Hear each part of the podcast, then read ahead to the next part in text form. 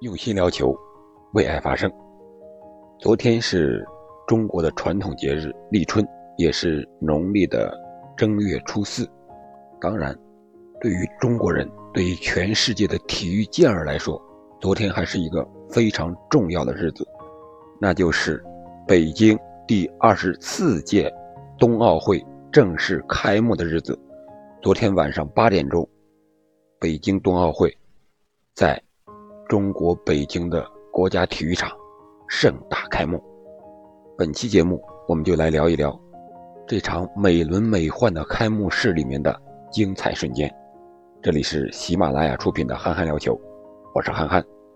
我想，所有的体育迷和我一样，2022冬奥会是万众期盼之中举行的，让我们不由自主地想起了朱自清的《春》，盼望着，盼望着。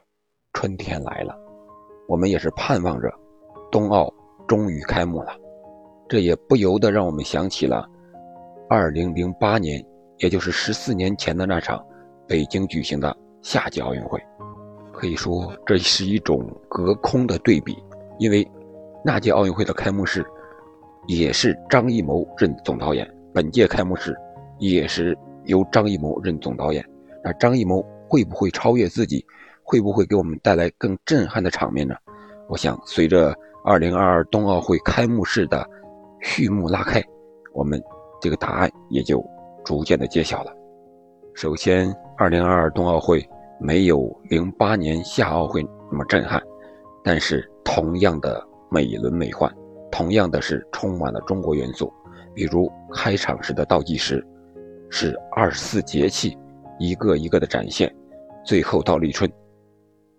开幕式正式开始，除了这些，还有诗词，还有中国年、虎年、中国红等等等等，传统的中国文化和奥运情节完美的糅合在了一起。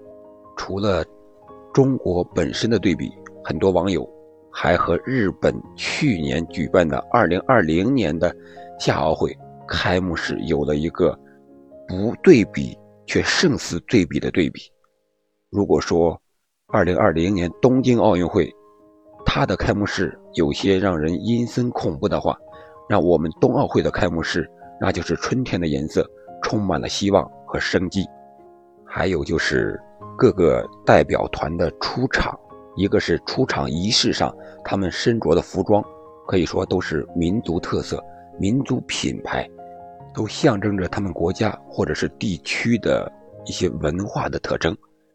从出场顺序上看呢，我们都知道，希腊作为奥林匹克文化的发源地是必须第一个出场的，而东道主和下届举办的东道主分别排在倒数第一和倒数第二出场。其他的顺序，本届冬奥会出场是按照中国汉字笔画数量的多少。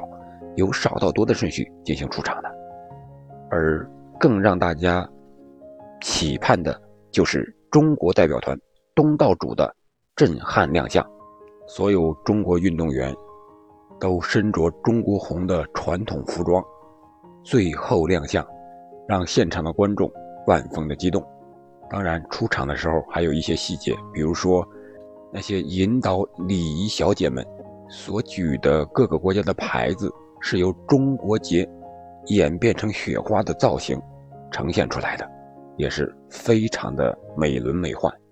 还有就是不得不说的，中国仪仗兵永远是最帅、动作最标准、最有仪式感和神圣感的那一环。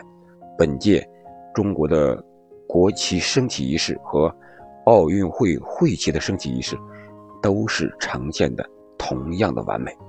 还有就是鸟巢上空升起的烟花，由中文和英文字打出来的“立春”，非常的漂亮，让人感觉到春的气息正在扑面而来。在运动员入场完毕之后，我们看到，在大屏幕上展现的一滴水汇聚成黄河，从天上而来，正应了那句诗：“黄河之水天上来。”这也是我们的母亲河，最终，这些河流汇聚成了冬奥会的元素，冰立方，然后就是人文和科技的完美结合，特别是科技感在本届开幕式上展现特别的多，像各种的技术 VR 啊、动感的转播呀等等等等，这是和零八年奥运会最大的不同的地方。